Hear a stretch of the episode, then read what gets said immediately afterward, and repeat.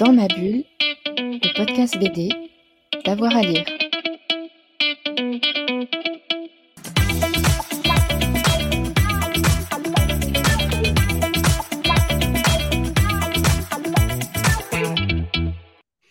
Alors, bah, je vais vous conseiller euh, Trois ombres de Pedrosa, qui est un, vieux, vieux. euh, euh, c'est un album qu'il a fait, dans mes souvenirs, en parallèle de Ring Circus, qui était sa première série.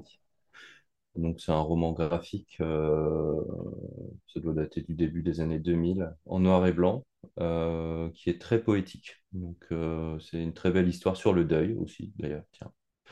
Et, et c'est très très joli visuellement. C'est une période où, pour les gens qui ont lu Ring Circus, Ring Circus était travaillé de manière très très très technique, avec un trait très euh, droit et très propre. Et en fait, je pense que dans Trois Ombres, il a commencé à trouver un peu euh, un peu plus sa voix avec euh, des traitements de matière et un trait un peu plus un peu plus lâché et tremblé.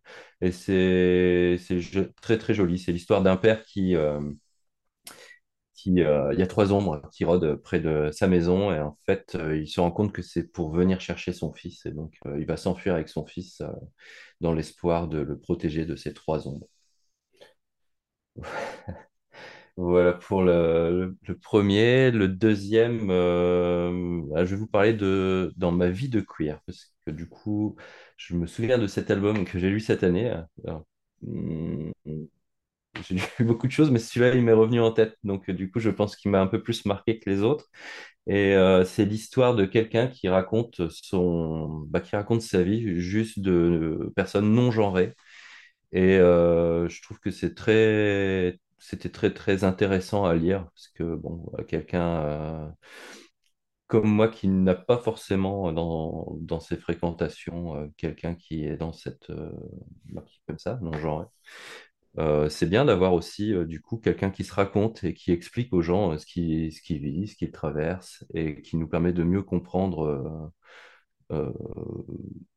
bah, de mieux le comprendre, le ou la comprendre. Donc voilà, plutôt une tranche de vie et très, en tout cas très, très intéressante à lire. Et le troisième, est-ce que, est-ce que je peux proposer un roman du coup?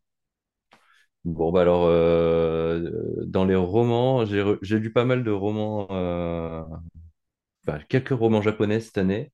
Et euh, alors, il y en a un, je me, je me souviens plus du titre, c'est Le temps d'un café, je crois.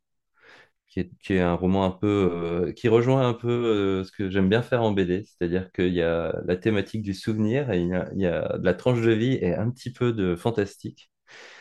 Et euh, du coup, j'étais content de lire ça cette année, c'était marrant, ça m'a un peu. euh, euh, donc c'est l'histoire de, d'un café dans lequel on vient on vient boire un café pour pouvoir revivre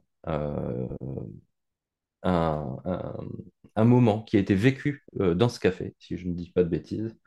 Donc voilà, il faut choisir. On boit un petit peu le café et il faut avoir fini son café et, et avoir décidé de revenir dans le présent, sinon on se retrouve bloqué euh, dans le passé. Donc c'est juste des petites tranches de vie en fait. hein. Il n'y a pas de grande, euh, il n'y a pas de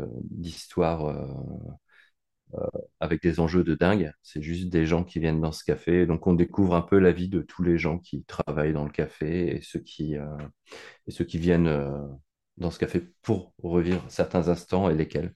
Donc, c'était très, très beau. Et donc, en parallèle de ça, j'ai lu aussi euh, La papeterie de Tsubaka, qui est un peu dans le même, euh, dans le même esprit, sans le côté fantastique, qui est l'histoire d'une euh, jeune femme qui reprend une papeterie à la suite de la mort de son grand-père, si mes souvenirs sont bons. Et en fait, elle a comme mission au sein de cette papeterie, il y a des gens qui viennent la voir parce que ils n'ont pas une très belle écriture ou ne savent pas écrire et viennent lui demander d'écrire des choses à des gens pour eux Et donc, ils, viennent euh, se raconter, leur raconter pourquoi ils ont besoin d'écrire cette lettre. Et elle, elle doit retransposer ça en écriture.